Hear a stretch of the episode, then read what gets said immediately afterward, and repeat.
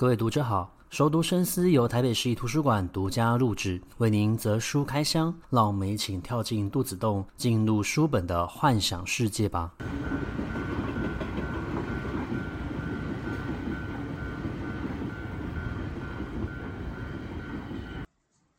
欢迎回到熟读深思。这礼拜我们要介绍一位日本导演，这位日本导演或许大家或多或少都有听过他他的作品，或是看过他的一个作品哦。他叫做是之愈合。那是之愈合他其实是一位纪录片导演出身。那最刚开始其实他是在从事着电影节目的一个拍摄工作，然后制作了蛮多在深夜时段所播放的纪录片的一个内容哦。那后来有了机会呢，他就踏入到了电影圈，因为他其实一直想要做的就是拍摄电影这一份工作。他的作品包括了早期的《幻之光》，然后《下一站天国》、《奇迹》、《小偷家族》、《比海还深》、《横山家之味》。真实哦，那他其实也跟不同的一个呃国家的专业人士合作，好比说他跟韩国的裴斗娜合作了《空气人形》，那近期还有一部也是跟韩国的演员合作的，叫做《婴儿转运站》哦。那在今年六月的时候呢，他跟另外一位我个人也非常喜欢的日本的剧作家，叫做坂口裕二合作，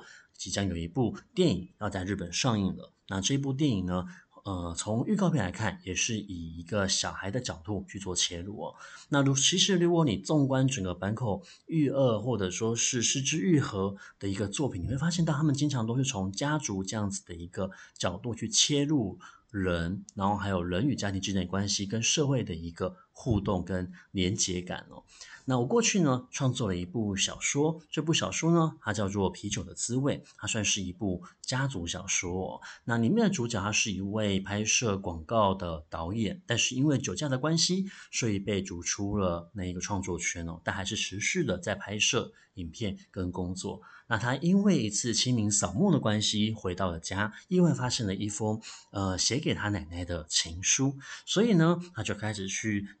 追寻调查有关于他这一位呃奶奶隐藏起来的一个神秘情人，他们两个之间发生的一个爱情恋爱的一个故事哦。同时呢，他也从呃追寻的过程之中呢，更加了解到他的父亲哦。那在这个里面呢，有牵涉到了像是玻璃的一个制作，同时他的父亲是一位黑手，在从事着抛光的一个工作。那所以就写到了蛮多有关于这两个职业的一个。内容啊，那当然，他也回头去处理有关于自己的感情观，然后同时意识到了自己想要做什么样的一个事情哦，所以其实是有关于家庭、有关于自己个人的一个成长跟恋爱的一个故事哦。那呃，我在想到这部作品的时候，我就想到了是枝裕和的这一本书。这本书呢，它也蛮生猛的，它的书名就叫做《是枝裕和》，它的副标题呢叫做《再次从这里开始》。那在这个书里面，它是以一个访谈对话，然后将一些出现在杂志的一个内容的一个文章呢收集起来所整理出来的一部作品哦。那里面所访谈跟对话的一个对象，包括像是他合作过的演员，例如说 Lily Frankie。然后还有他合作的一个呃男星叫做前田航基，那当时他跟他合作的时候还是一位小朋友。其实是枝裕和是蛮喜欢跟童星互动合作的，因为他觉得在这些小孩的身上或许不见得有所谓的演技，可是可以呈现出一种自然真实的一个情感哦。那么另外呢，也有包括了像是他曾经合作过的在。拍摄电影的时候，通常都会有一位摄影师。那这一摄摄影师呢，他就会负责去拍摄出现在电影场景里面的一些静态的一个画面哦，有点像是侧拍，可是未来会用作于可能像是海报或者说是电影场景的一个画面哦。那另外呢，我们在电影里面常常会看到这一些角色，他们会烹饪食物啊。因为我们毕竟我们是拍摄一个家庭剧嘛，总是会有大家一起吃饭的一个画面的时候，也都会有一位呃负责去设计电影场景里面所出现的烹饪画面，以及这些菜肴所呈现出来的一个情况哦，那就是邀请了这些专业人士来跟导演来进行访谈跟对话哦。那当然，他邀请了太多的人了，要逐一去整理这些访谈的内容，其实是不太可能的。而且有一些比较深奥哦，或许牵涉到的是一个电影它制作的一个方式，还有内容，以及这些童星也好，演员也好，他们在拍摄是枝裕和的作品的时候，他们当下的一个。个心得跟看法哦。那如果说大家其实过去比较没有接触是枝裕和作品的话，或许比较没有办法去理解他们所讲的一个内容哦。那在进入到这个书里面的内容之前呢，或许可以跟大家分享几部我觉得呃我在看过是枝裕和的时候比较有感触的，像是在早期的一个作品，有一部叫做《下一站天国》，死了之后呢，他还没有去投胎，也还没有去上天堂的时候，他们会先待在一个灵魂会先待在一个地方哦，那有点像是一个转运站的一个概念。那是枝裕和呢，他过去是呃拍摄一些纪录片，这些纪录片可能是应 NHK 的合作，然后他们拍完这些纪录片之后呢，会在深夜的时段播放。他们可能会去访问像是顺向记忆障碍的一个患者，或者说是艾滋病的一个患者，去了解呃这些人的一个情况哦。但是他常常会发现到，在拍纪录片的过程之中呢。呃，你所预设的一个问题，不见得会被回答。毕竟这是一个访谈进行的一个方式，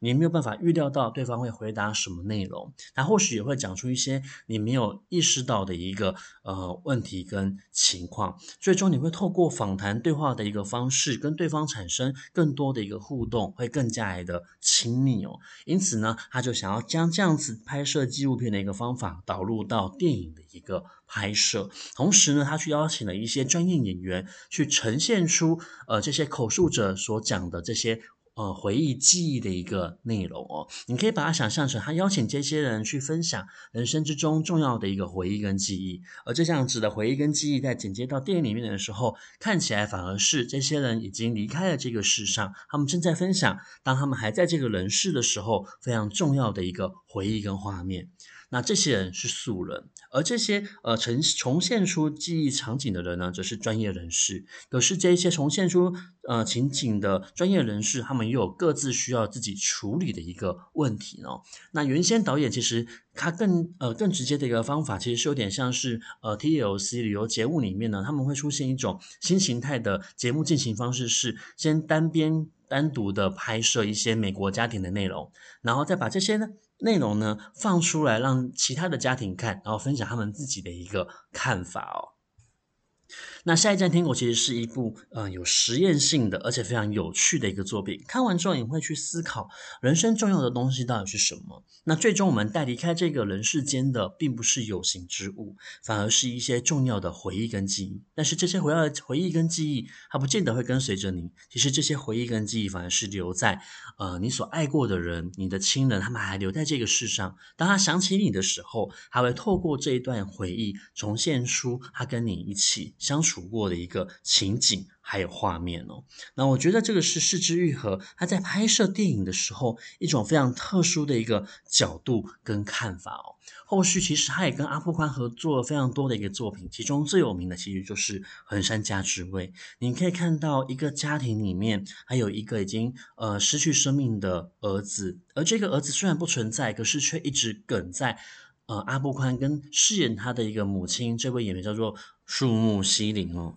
那我觉得，呃，树木希林跟阿布宽两个人之间的一个互动，他们就像极了有心结的母子。他们明明是爱着彼此的，可是又在意着一些事情，而这些事情影响得到了他们的一个对话跟激烈的一个呃心理冲击，甚至他们会透过一些食物，例如说玉米这样子的一个东西，去表现出他们对于某件事情的在意哦。那我觉得横山家之味留给我最大的一个印象，就是家人之间的一个伤害。因为我们爱着彼此，所以我们更加恨着彼此哦。我们会伤害对方的一个行为，不见得是伤害到他的一个生命，或做出多粗鲁的一个动作，可是我们会透过言语之间的一个对话，在对方的心中留下一定的疙瘩跟坑洞哦。那其实树木希林，呃，去年或前年的时候已经去世了。可是台湾出版过蛮多树木希林的书籍，有关于他所说过的话，他的一些思考或思考方式跟想法，你会发现到这一位女演员她非常的特别哦。其实。活在他这样子一个高龄之下，他还是不断的在成长跟学习，而且他的表现跟表演的一个方式其实是非常直观的，非常细腻跟细致的。他即使是拍摄一个简单的场景，他都是有经过呃完善的一个思考所做出来的一个自然变化，而感觉不出有任何的一个凿痕哦。那这本是枝裕和的访谈对话集呢，还另外邀请了一位我也很喜欢的男演员，他叫做 Lily Franky。那 Lily Franky 他其实是一位演员，也是一位插画家，也是一位音乐家，他更是一位非常知名的一个导演，还有非常多的一个身份在他身上，非常的有才华哦。他跟是枝玉和导演呢，在讨论的时候谈论到了。成人的情色，他说，其实日本的情色表达方式呢，是相对来说比较含蓄的。他们呃，因为整体的社会氛围其实是比较压抑跟保守的，所以在对于所谓的一个情色的一个表现方式呢，通常会透过间接的方式去表现出来哦，而不像欧美他们在表现出情色的时候是非常直接、大胆跟猛烈的。所以，如果你把它想象成是一道菜肴的话呢，美国人就是直接把所有的菜摆摆在你的面前，告诉你就是这一些菜色。但是日本人在烹调的时候呢，他会把所有东西都隐藏起来了，你最后所看到的其实都是食物的片段跟片段。但是你透过吃的时候，你就会发现，哎，原来这道菜里面还有这么多的一个食材去烹饪出来。所以，一个民族的一个民族性，他们的个性呢，其实也会影响到他们的书籍创作跟思考的一个方式哦。那 Lily Franky 他更有趣的是说，他会说他觉得电影里面其实是会表现出我们平常不敢表现的事物，特别是这些事情如何对我们的心产生出影响哦。那他其实，在身为一位呃算是摄影者或者说是一个参与者的时候，他其实也访谈过非常多的人哦，他接受过情色杂志的一个邀请，去访谈了一些可能受过性侵或是性骚扰的一个女孩，他们去分享自己个人的一个生命经验哦。那这些生命经验当然是比较正向的，他们已经从那一段经历之中走出来了。所以走出来，不见得是原谅他，或者说是永远可以放下发生在他身上的这一些伤害。相反的是，他们是如何去正向去看待发生在他身上的这一些事情哦。那么他就说到，我们有些时候会认为发生在自己身上的这一件痛苦的事情，我们永远都没有办法走出来了。但是，呃，他去访谈这些人的时候，才发现到，你的态度会决定你的看法。那么每一天日子还是要照样过的。那么有一些人，他面对这件事情，他是可以大胆的说出来的；也有一些人，他会透过特定的一个模式、表现方式、仪式感的一个进行方式，让自己可以从那一段经历里面。慢慢的走出来，而且去跟他进行对话。那他说，其实人是非常坚强的，我们不会因为某一件事情的发生就放弃了生存下去的意志，也那一天也不会就这样子不过下去。相反的，这样子的经验我们背负在自己的一个身上，反而会让我们更加看清楚自己的价值，然后从而磨磨练出个人的一个坚强的一个道路哦。那我觉得这个是 Lily Franky，他在看过这么多人跟这么多人的合作之下呢，他衍生出自己非常独特的一个生命跟价值观，而且他可以以一个乐观开朗的一个方式去面对他所接受的每一个角色、每一部电影的，或者说是他所参与的一个作品。那我觉得是枝裕和导演，他也其实透过这本书在对话的时候所展现出来的，就是他在看待这些电影的时候，他并非是真的存在着，就是他想要批判某一件事情。他更很长的是，他是他拍摄过像是法庭的一个悬疑剧，或者说是谋杀案哦。很长在前面的时候呢，他就已经把凶手暴露出来了。他真正的目的不是要去推理如何这些命案如何发生的一个过程。相反的，他其实是要透过这个命案去表现出这个人世间的人性跟丰富性，以及这些人背后的思考跟他的一个想法哦。其实他所展现出来的，并不是呃去做一个批判，他也不是去追求一定要有特定的。某一个明确的一个结局跟答案，相反的，他希望可以透过一个开放性的结局，去让你自己去思考，你自己认为的答案到底是什么。所以有些时候接演他电影的一个演员呢，他们在自己拍摄完之后，他们自己对于这个电影的结局内容到底是什么，他们自己也搞不太清楚，甚至还必须要私下去询问：你觉得这部电影的结局到底是什么？你觉得这个人有犯错吗？这个人真的是凶手吗？我觉得其实这也是他他。的电影所带给我们的一种惊喜跟欢乐的一个感觉哦。那在书里面有邀请了像是烹饪食物的专家，然后还有就是专门在做进行侧拍的一个摄影专家。他们在进行对话的时候，我觉得也蛮有趣的，就是他们去分享是枝裕和在拍摄电影的时候呢，他不只是去照顾到了这些演员的一个表情内容跟他的一个表达方式哦，他同时兼顾的，他要去注意电影场景里面的空间感跟声音。好比说他们在拍摄《海街日记》的时候呢，他就发现了，呃，在背影里面所出现的那个油声是不太对劲的，因为那个。呃，场景其实是要去拍摄炸物，他们在炸天妇罗，但是因为炸太久了，里面的水已经慢慢的都蒸发掉了，所以有所出现的那个声音的感觉呢，就不太相同。那你可以。从这样子一个对话发现到，其实他在做做他所谓的导演工作的时候，他是兼顾非常多的一个层面的。他不是只专注在于某一件事情上面，他希望所呈现出来的电影呢是非常自然的，然后可以让你看到生活的一个场景的。可是这些所谓的自然跟真实感呢，其实它是经过非常深度的、复杂的、完善的一个思考的。所以，即便是拍摄一个街景，它也可以允许路人直接走过去，因为。这一些都已经是在他们思考之下所诞生出来的一个自然画面，他们可以接受这件事情，可以接受这些巧合跟偶遇，因此创作出了这个电影场景里面的真实的一个感受。那么，我觉得他呃，过去那种所谓纪录片的一个出身，确实影响到了他对于电影的一个拍摄，然后他的一个手法。不论他今天所创作的这个电影是属于原创作品，还是属于有一个原著，然后他去进行改编，他都可以去抓到内在的一个核心，并且把里面的核心价值抽出来之后再进行。扩大哦，那近期呢，呃，有一部纪录片，其实我看的时候也是非常的，呃，感动，它叫做《神人之家》。神人之家是一位台湾导演拍摄的，他带着镜头回到了他的家乡哦。那在回到家乡去拍摄的时候，他的家原生家庭其实是在开公庙的，但是也因为开公庙的关系，所以产生了一些家庭问题。有一些呢，他是躲在镜头后面去看他的哥哥跟他的爸爸还有妈妈的一个互动，那有点疏离跟抽离的感觉，因为他离开家庭太久了，其实不太知道跟家人如何进行互动。但是他透过拍摄，不停的提。问，